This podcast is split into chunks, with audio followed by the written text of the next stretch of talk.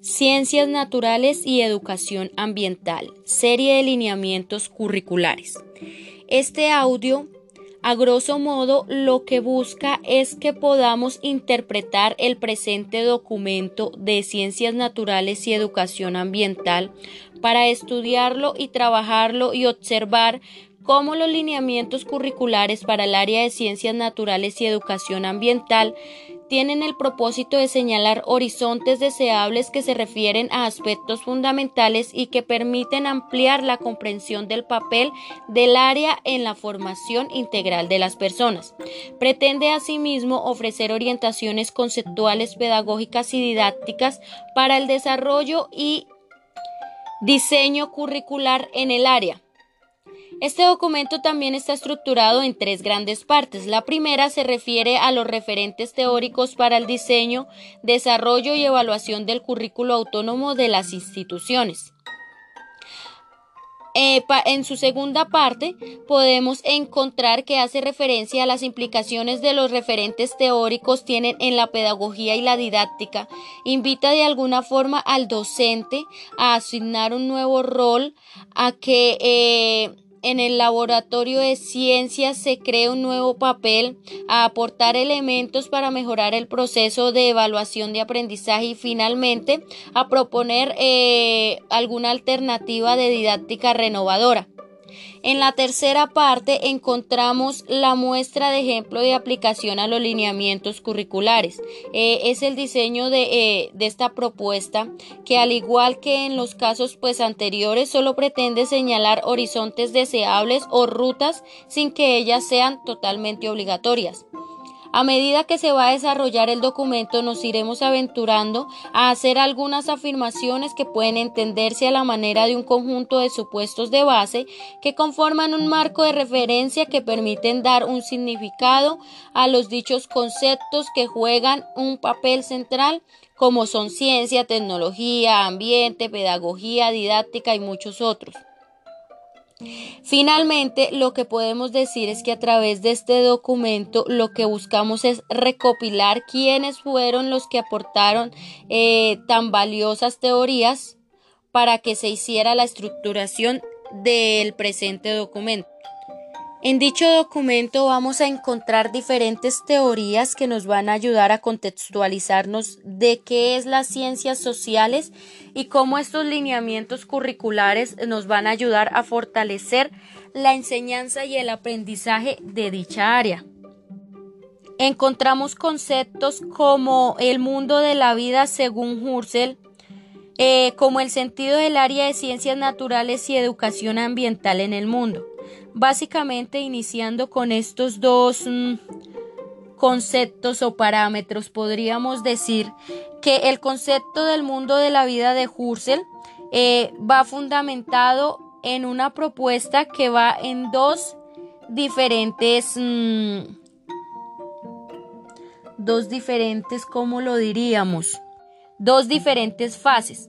Entonces, en la primera Cualquier cosa que se afirme dentro del contexto de una teoría científica se refiere directa o indirectamente al mundo de la vida en cuyo centro está la persona humana.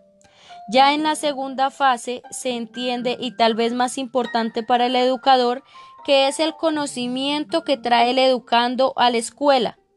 Contrariamente a lo que se asume normalmente, es de una gran riqueza no es otro que el de su propia perspectiva del mundo, su perspectiva desde su experiencia infantil, hecha posible gracias a su cerebro infantil en proceso de maduración y a las formas de interpretar esta experiencia que su cultura le ha dejado.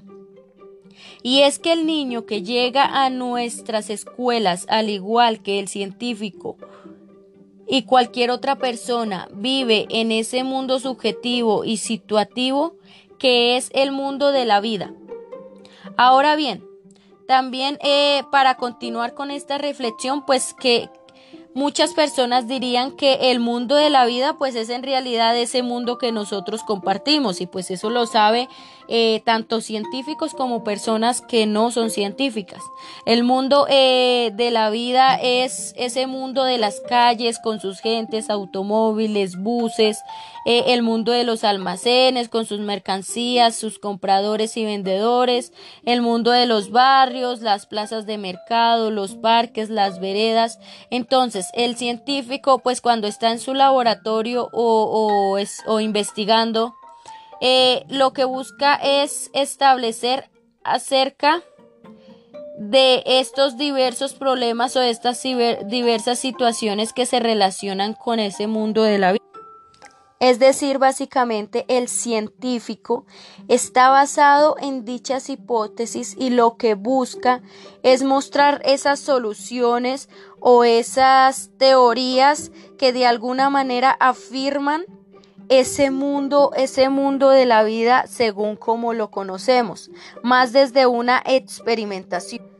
Básicamente se trata de resaltar este carácter de construcción humana desde la ciencia, pues con qué, con la intención de mostrar que al reconocerla de esta forma tenemos que aceptar la, la necesidad de concebir de una forma diferente la enseñanza de las ciencias. No se trata solo de transmitir verdades inmutables, sino de darle al estudiante esa posibilidad de ver que su perspectiva del mundo no es el mundo, sino una perspectiva de él. Y una entre las muchas posibles, o sea, que no simplemente eh, va a ser su perspectiva y esa va a ser la que se va a establecer, sino que van a haber diferentes porque cada ser humano pues tiene eh, su perspectiva esta también conlleva al enseñar ciencias eh, para darle al estudiante la oportunidad de establecer un diálogo racional entre su propia perspectiva y demás con el fin de entender de mejor manera al mundo pues en el que él vive. Esta perspectiva, eh, pues la del estudiante debe ser contrapuestas con unas posibles de forma tal que le permitan descentrarse al situarse en otras perspectivas entendibles para él y vea desde ellas la relatividad de sus convencimientos en busca de un conocimiento más objetivo o, lo que es más eh, equivalente, un, un conocimiento más intersubjetivo. Ya el sentido de las, de las ciencias naturales y la educación eh, y la educación ambiental en el mundo de la vida, eh, pues podemos decir que el mundo tal como hoy lo concebimos, pues es un producto de largos procesos evolutivos que han sido pues reconstruidos en la mente del ser humano gracias a su imaginación combinada con la experimentación y la observación cuidadosa. La imaginación crea las nuevas teorías que modelan los procesos. La experimentación y la observación buscan el sustento empírico que ellas necesitan para ser incorporadas al conocimiento científico. En el caso de no encontrar este respaldo empírico, pues lo que se va a hacer básicamente, entonces, eh, es como tratar de modificar esas eh, teorías, construir unas nuevas, eh, para que eh, eso nos dé como cuenta de si esos procesos que nosotros manejamos o que de alguna forma se estructuran como reales, pues tienen lugar en este, en el mundo que nos rodea. Como hemos venido hablando anteriormente, hablábamos mucho de la ciencia, pero aquí también conlleva a la tecnología. Eh, resaltando una frase que dice que el conocimiento común, la ciencia y la tecnología son formas de conocimiento humano que comparten propiedades esenciales, pero se diferencian unos de otros por sus intereses y por la forma como se construyen. Pues es común ver la ciencia y la tecnología como actividades que solo unos privilegiados pueden llevar a cabo. Hay una gran cantidad de estereotipos y creencias en este sentido, pero son totalmente infundadas. En efecto, contrariamente a lo que en ocasiones se cree, ellas son las propias del ser humano, solo pueden ser el arte o la agricultura. Básicamente, como primera medida encontramos al conocimiento común, que eh, recibe habitualmente este nombre porque construye al hombre como actor en el mundo de la vida. En el segundo, eh, se conoce bajo el nombre de conocimiento científico y en el tercero de conocimiento tecnológico. En el conocimiento común podemos decir que no sigue un proceso de esta naturaleza eh, para ser legitimizado, sigue un proceso que depende en gran cantidad, en gran medida a los individuos mismos que lo aceptan como válido y en una pequeña parte del medio sociocultural en el cual ellos se encuentran inscritos. Ya desde el conocimiento científico y el tecnológico podemos decir que son productos sociales en tanto que el conocimiento común es más un acercamiento, un acontecimiento individual. El, el conocimiento científico y el tecnológico como productos de una actividad humana tienen referentes tangibles. En cuanto al conocimiento común, no podemos decir que no posea referentes tangibles o que no circule entre quienes lo comparte, pero ni los productos son tan claros y propios de este tipo de común no se perfecciona en forma continua gracias a la voluntad explícita como es el caso del conocimiento científico. Cumplir con la misión eh, pues de perfeccionar en alguna forma eh, continua algunos productos. Ahora bien, la ciencia y la tecnología se fundamentan en principios y supuestos explícitos, en tanto que el conocimiento común no requiere de este tipo de fundamentos. Los científicos y tecnólogos comparten una muy buena cantidad de actitudes y creencias con respecto a la naturaleza del mundo y lo que se puede saber de él. Los científicos presuponen que las cosas y los eventos del mundo ocurren de manera tal eh, que un estudio cuidadoso, sistemático e imaginativo de su acontecer permitirá identificar patrones fijos de comportamiento que vuelven al mundo comprensible y explicable. Este supuesto de que el mundo es ordenable es el que fundamenta la actividad de todo científico y permite darle sentido para utilizar palabras de Popper su búsqueda en término. Entonces, eh, básicamente, pues la ciencia no es otra cosa que el proceso de producción de conocimiento siempre eh, perfectible de otras reglas. Sus conocimientos facultan al hombre para cambiar o anticiparse al rumbo de los acontecimientos en un, en un determinado sector del universo. El conocimiento científico y el tecnológico no tendrían razón si no tuvieran entre sus objetivos la búsqueda de respuestas que conllevan el mejoramiento de la vida. Las ciencias naturales y la educación ambiental aportan la comprensión de los fenómenos que ocurren en la vida, la salud, en la resultante de la interacción de factores multicausales. La visión integral de la vida se entiende que cada parte repercute en el todo y viceversa. Es la comprensión del ser humano como un microcosmos en el sentido de que, él se, de que en él se reflejan o manifiestan todas las cosas del universo. Ciencia, tecnología y practicidad. Eh, aquí nos preguntamos, ¿hay alguna diferencia entre ciencia y proactividad? Eh, es, de, es de importancia insistir sobre el hecho de que el tecnólogo se interesa también por las causas de los fenómenos y en consecuencia principal de la intención teórica. La diferencia se encuentra en el énfasis particular que el tecnólogo hace sobre los desarrollos técnicos que en la teoría se pueden derivar para resolver problemas humanos. Existe una clara diferencia entre tecnología y practicidad. Es común encontrar que cuando se habla de un, de un tecnólogo, se piense en una persona de un rango inferior al de un científico, que sabe lograr o construir aparatos que son posibles gracias a los desarrollos científicos en esta forma de entender el tecnólogo va y va implica una forma de entender la relación entre ciencia y tecnología que actualmente es difícil de entender. Tecnología y ciencia, naturaleza de la tecnología. La ciencia es un juego que nunca termina. Eh, en el que la regla más fundamental dice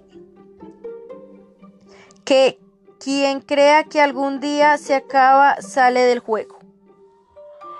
Básicamente, esta frase nos ayuda a inferir y a interpretar el que la ciencia nunca va a parar y nunca va a quedar ahí estancada pues porque cada vez este mundo va evolucionando de diferentes formas y va a ser necesario conocer quién puede, mm, quién de alguna forma en experimentación, eh, en ciertos parámetros y teorías pueda eh, como reorganizar, reconstruir eh, dichos conceptos para que eh, establecer que muchas veces no es algo unánime, sino simplemente es lo que se lleva hasta el momento y lo que se ha entendido que es, pero le falta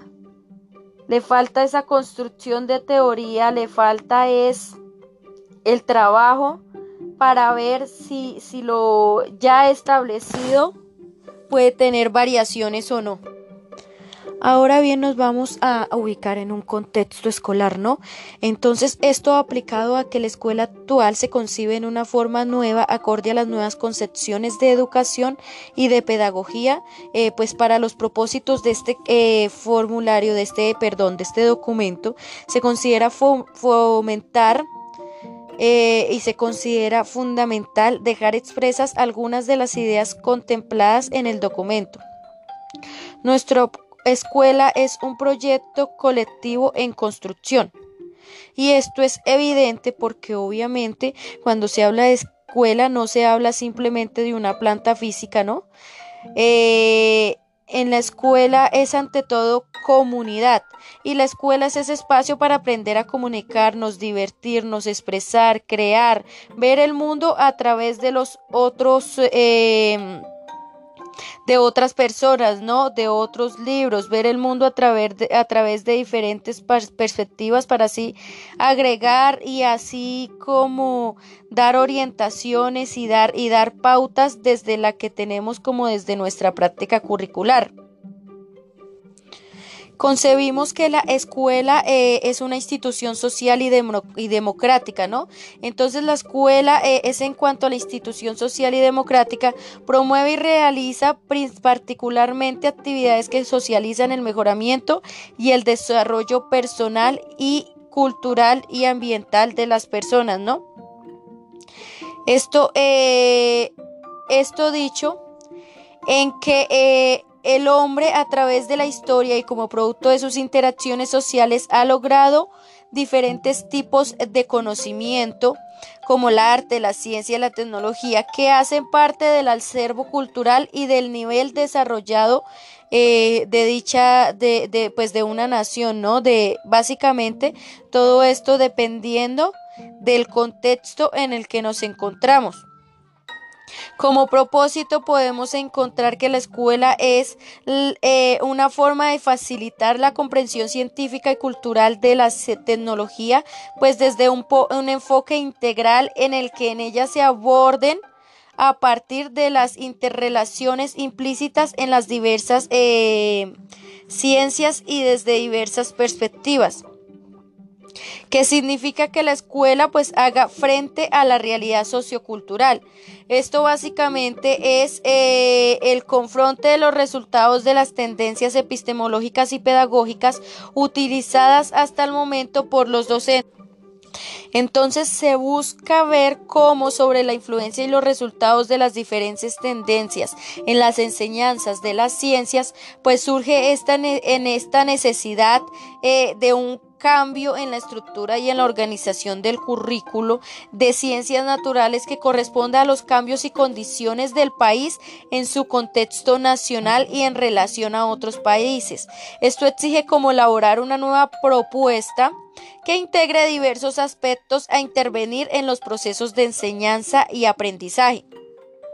Aquí también podemos encontrar un aspecto fundamental eh, que se enseña o que se transmite en la escuela y es esa formación de los valores. Es eh, muchos de los factores que influyen en la crisis de valores en nuestra sociedad actual. Eh, como principal causa encontramos lo originado, los cambios significativos en las estructuras sociales. Es sin duda alguna el desarrollo científico y tecnológico del mundo moderno, el cual ha influido en el comportamiento del hombre y de la mujer, en cuanto que por una parte, la tecnología novedosa y útil ofrece comodidad y reducción del trabajo físico. Por otra parte, el conocimiento científico y la igualdad de derechos entre el hombre y la mujer permitió a esta última el ingreso a la universidad y le abrió las puertas del mercado de trabajo en diferentes campos.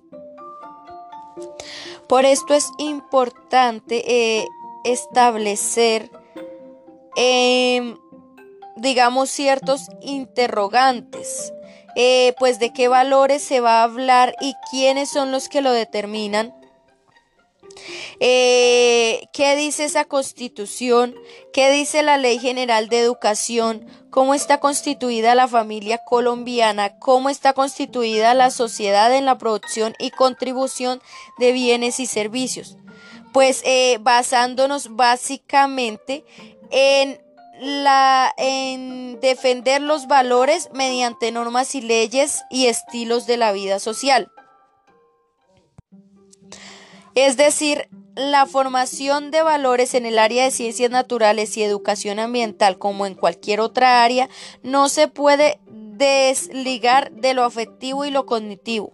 La comprensión del medio ambiente, tanto social como natural, está acompañada por el desarrollo de afectos y la creación de actitudes valorativas. Esto conlleva a que el estudiante analice y se integre armónicamente a la naturaleza, configurándose así una ética fundamentada en el respeto a, a, la vida y la responsabilidad en el uso de los recursos que ofrece el medio de las generaciones actuales e futuras. La escuela desde una dimensión ambiental. Eh, se podría decir que los objetivos a lograr desde una dimensión eh, ambiental en, la escuela es la concientización. Eh, esto para ayudar a las personas y grupos sociales a tener conciencia y sensibilizarse con el medio ambiente y, sus problemas pues anexos a, a lo que éste se refiere, el conocimiento, para ayudar a las personas y grupos sociales a tener una serie de experiencias y apropiarse de un conocimiento básico del ambiente y sus problemas asociados. Los valores, actitudes o comportamientos para ayudar a personas y grupos sociales a construir un conjunto de valores y preocupaciones por el ambiente y motivar a la participación activa en el mejoramiento y protección del mismo. Desde una competencia para ayudar a las personas y grupos sociales a desarrollar las competencias necesarias para identificar, anticipar y resolver problemas ambientales. Desde la participación para dar a las personas y grupos sociales la oportunidad de implicarse activamente en todas las actividades encaminadas a solucionar problemas ambientales. En conclusión, debe ejercitar que la reflexión crítica respecto a los comportamientos del hombre, la naturaleza, ciencia, tecnología y sociedad. El encadenamiento de causas-efectos. Los problemas ambientales no son independientes ni aislados. Son siempre consecuencias de otras acciones cuyos orígenes obedecen a otros contextos, circunstancias, regiones o intereses, así pues todo proyecto de educación ambiental debe identificar y explicar la cadena de causas y efectos que conllevan y conducen a situaciones de, degradación o de mejora del medio. La interacción e intermultidisciplinariedad. Los problemas ambientales se sabe que son complejos, ¿no? Y su abordaje, en consecuencia, debe hacerse desde la eh, perspectiva de múltiples disciplinas, ¿no? No simplemente estamos refiriéndonos a ciencias naturales como una constituida, sino también agregamos la biología, la química, la física, la ecología, eh, como vimos anteriormente, hasta la ética, eh, la economía, la historia, la geografía, todo esto eh, es como la construcción de un marco de referencia integral, pues producto de, eh, esta inter, interdisciplinariedad, ¿no? Eh, donde se posibilita la construcción del conocimiento a través del estudio de nuestra realidad ambiental, por lo menos durante la educación básica. Toda la comunidad educativa en los procesos de enseñanza y de aprendizaje debe interrelacionarse con los diferentes saberes que cada uno tiene desde su posición frente al mundo de la vida. El sentido holístico y la aproximación sistémica. Eh, básicamente el sistema ambiental se puede establecer como un conjunto de relaciones en el que la, la cultura es mediadora a diferentes niveles entre el sistema natural y el sistema social. En consecuencia, el análisis de la problemática ambiental debe hacerse local, regional, nacional e internacional nacionalmente de acuerdo con el nivel de complejidad del problema que se está abordando y teniendo en cuenta pues la dinámica cultural propia de las diversas comunidades eh, para que las alternativas de solución eh, sean viables y tengan validez. Ya desde la construcción de una nueva ética, eh, se sustenta principalmente en, nuevas relaciones del hombre, la naturaleza, ciencia, tecnología y sociedad. La naturaleza debe considerarse como un bien y un valor por cuanto representa efectivamente un capital natural considerado este en términos de recurso natural y capacidad de vertimiento.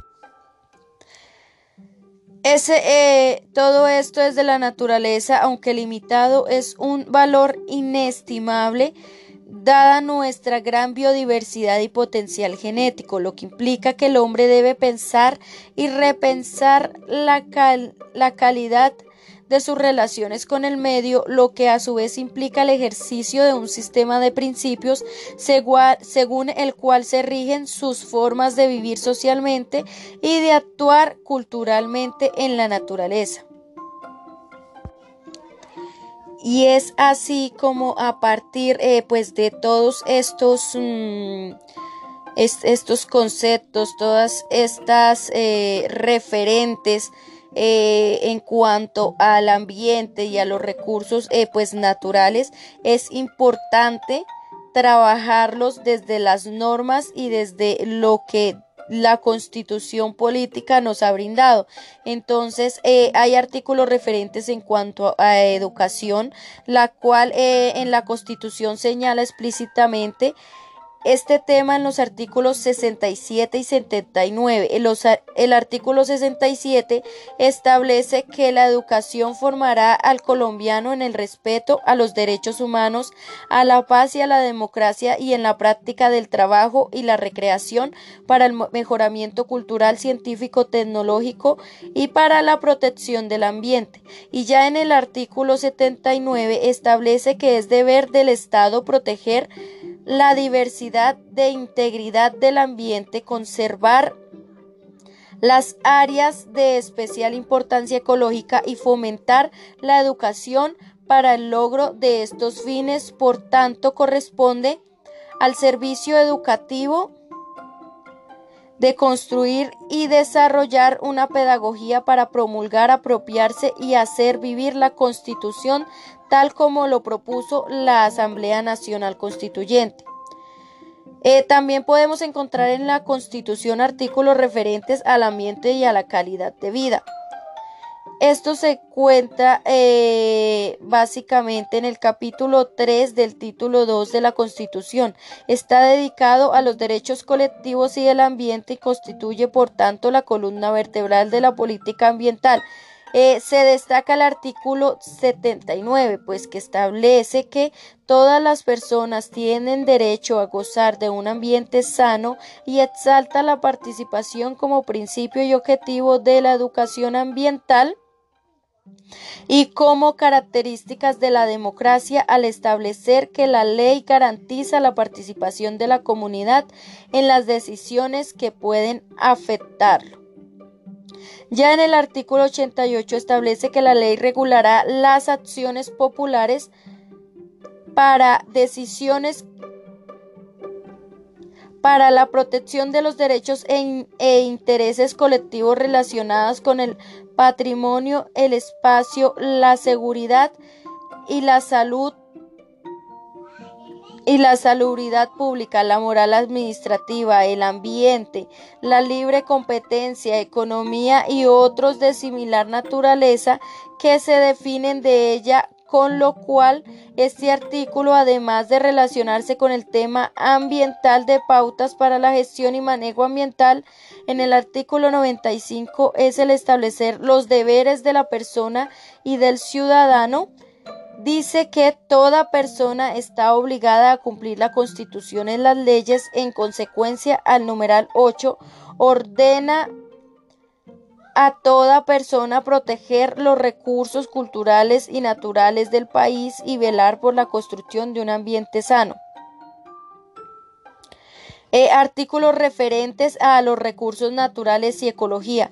Uno de los avances más grandes logrados en la Constitución actual está contenido en el artículo 58, que establece que la propiedad es una función social que implica obligaciones, como tal, se les, se le es inherente una función ecológica, lo cual quiere decir que todo predio rural o urbano, construcción u obra de urbanismo debe garantizar que respetará el equilibrio de la naturaleza, para lo cual debe controlar el uso de los plaguicidas, fungicidas, desechos tóxicos, basuras, pues con el fin de garantizar el derecho de toda persona a gozar de un ambiente sano, pues como se establece en el artículo 79.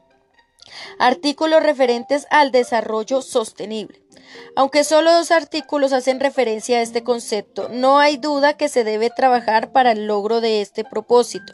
Por su parte, el artículo 80 se enfoca alrededor del manejo y aprovechamiento de los recursos naturales para garantizar el desarrollo sostenible, su, su conservación, restauración o sustitución a pesar de que este artículo del desarrollo sostenible solo se restringe a los recursos naturales en el artículo 334 se complementa el concepto al establecer que el Estado intervendrá en la explotación de los recursos naturales en el uso del suelo en la producción, distribución y utilización y consumo de los bienes y en los servicios públicos y y privados para racionalizar la economía con fin de conseguir el mejoramiento de la calidad de vida pues de los habitantes. También encontramos los artículos referentes a gestión y manejo eh, ambiental. Bajo este tópico pues se consideran todos aquellos artículos que en una u otra forma contemplan estrategias para la gestión ambiental como la apropiación, la participación, la descentralización, la intervención, la universalización y la internacionalización como también aquellos artículos que contemplan instrumentos de, de manejo de los recursos naturales y el ambiente, como la información, la educación, acción popular, control de movimientos, defensa administrativa, ordenamiento, estado de emergencia, manejo indígena, financiación por regalías, impuesto territorial o por prioridad del gasto social y creación de entidades regionales especializadas. Así es, pues el artículo 8 establece en primer término que es obligación del Estado y de las personas proteger las riquezas culturales y, y naturales de la nación. Asimismo, en los artículos 66 dice que ante las calamidades ambientales habrá condiciones especiales de crédito agropecuario. Los artículos 78 y 82 articulan el pensamiento ambientalista con los problemas del consumismo y la planificación urbana. El artículo 79 promueve como ya se dijo, la participación comunitaria en las decisiones que puedan afectar afectarlo y en el artículo 340 se le otorga participación al sector ecológico en el Consejo Nacional de Planeación. Ya desde el contexto escolar podemos ver la escuela, salud y aprendizaje. Todos estos artículos contemplados en cómo se, se va a enseñar, en cómo se les va a mostrar a los niños eh, estos deberes, estos derechos, estos eh, em,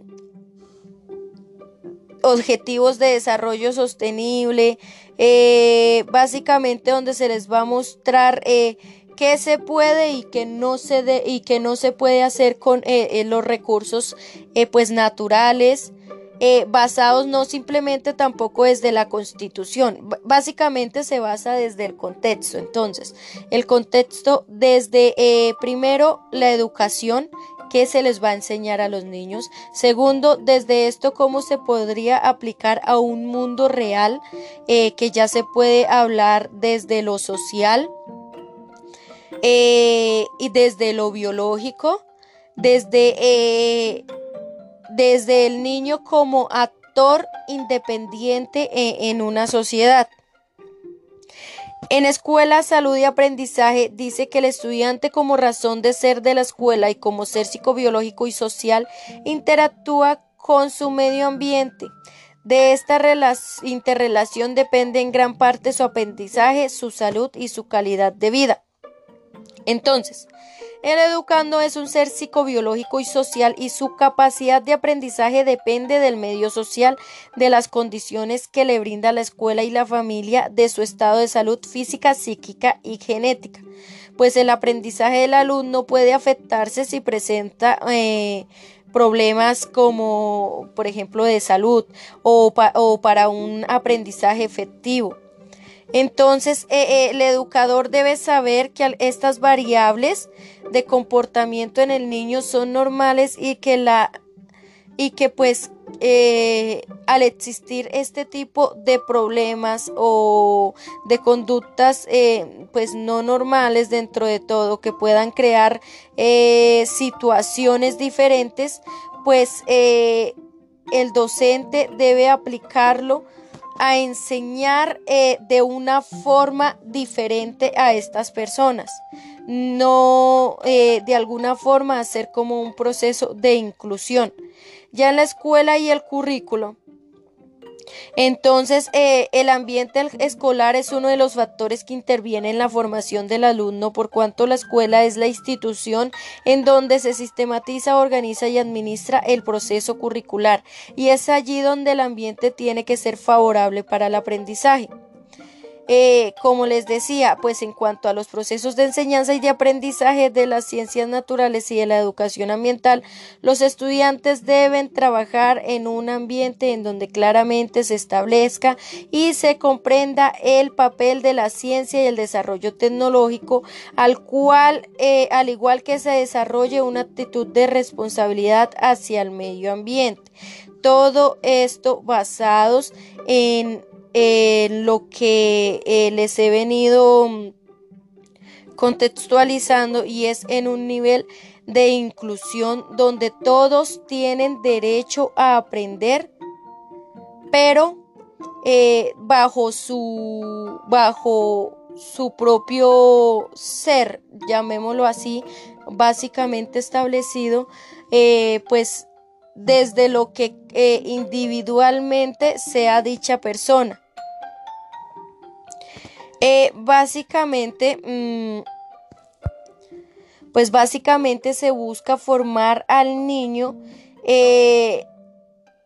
en cuanto a que él pueda abordar problemas de interés, a que pueda realizar el seguimiento a las actividades emprendidas, a que esto facilite su autonomía, su creatividad, a que se oriente a la búsqueda de información, a que de alguna forma él tenga un aprendizaje activo y significativo, eh, para que así él, pueda ser, como decíamos anteriormente, un, un educando, una persona eh, psicobiológica y social y que su aprendizaje eh, sea totalmente eh, apropiado a lo que se le esté enseñando.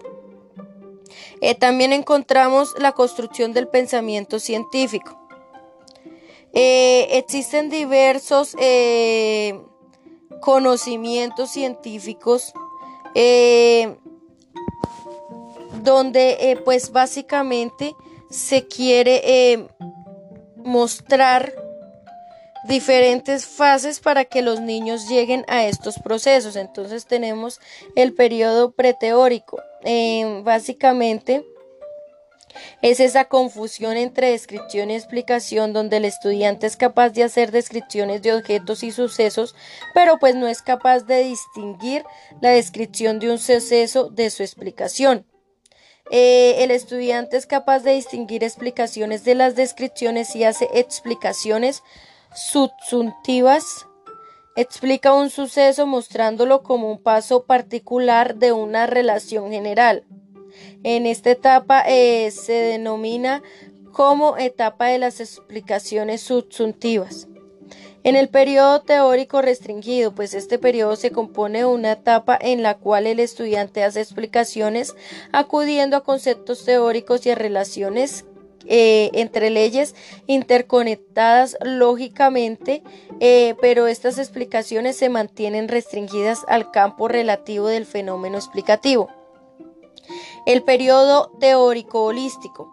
Entonces, eh, este se compone de dos etapas. La primera, llamada de las explicaciones generales, en la que el estudiante es capaz de hacer explicaciones acudiendo a conceptos teóricos y a relaciones entre leyes interconectadas lógicamente sin restringirse como en el periodo anterior.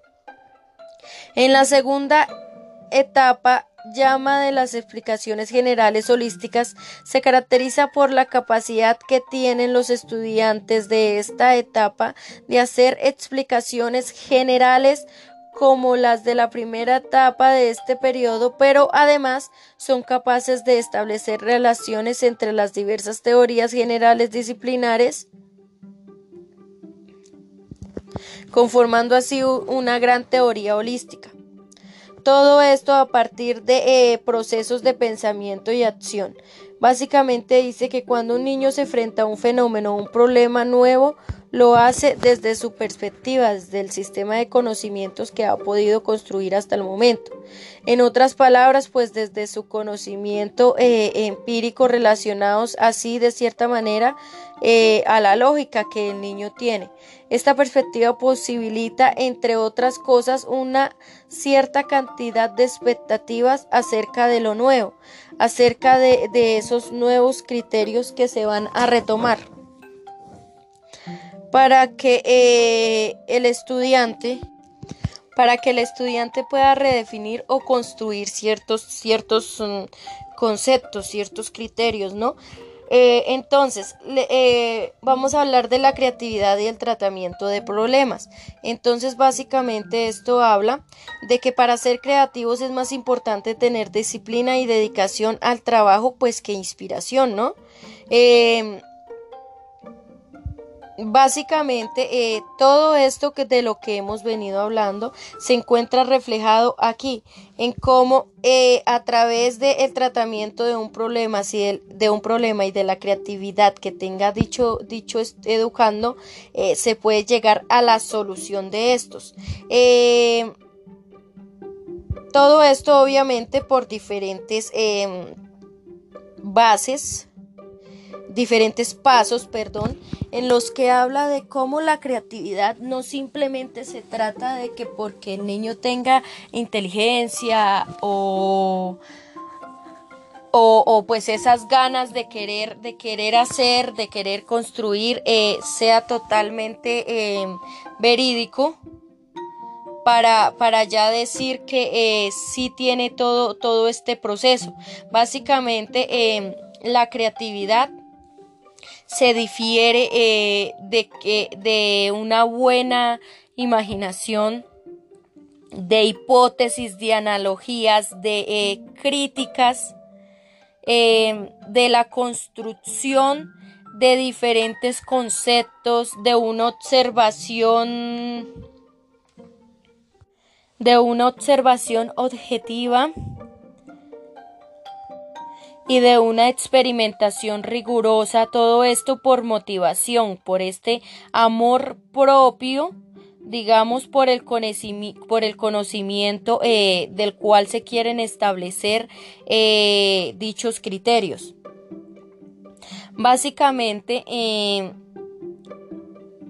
todo esto, todo esto va referido y como como conclusión podemos dar eh, que las ciencias naturales basadas en los lineamientos curriculares lo que busca es adoptar ciertas normas, ciertos parámetros para enseñar las ciencias naturales eh, de forma que haya un aprendizaje significativo y activo, no simplemente donde eh, se haga de forma monótona, sino que haya más interacción del el niño con su entorno, con, con, todo lo que puede trabajar y todo lo que puede hacer desde un método científico, desde un método tecnológico, no simplemente basado en lo teórico. Es la apreciación de las ciencias sociales como de las ciencias naturales, perdón, como ese eh, momento en el cual él construye el conocimiento referente a esta área, pero no simplemente desde lo ya dicho, sino desde la observación y experimentación de un mundo real.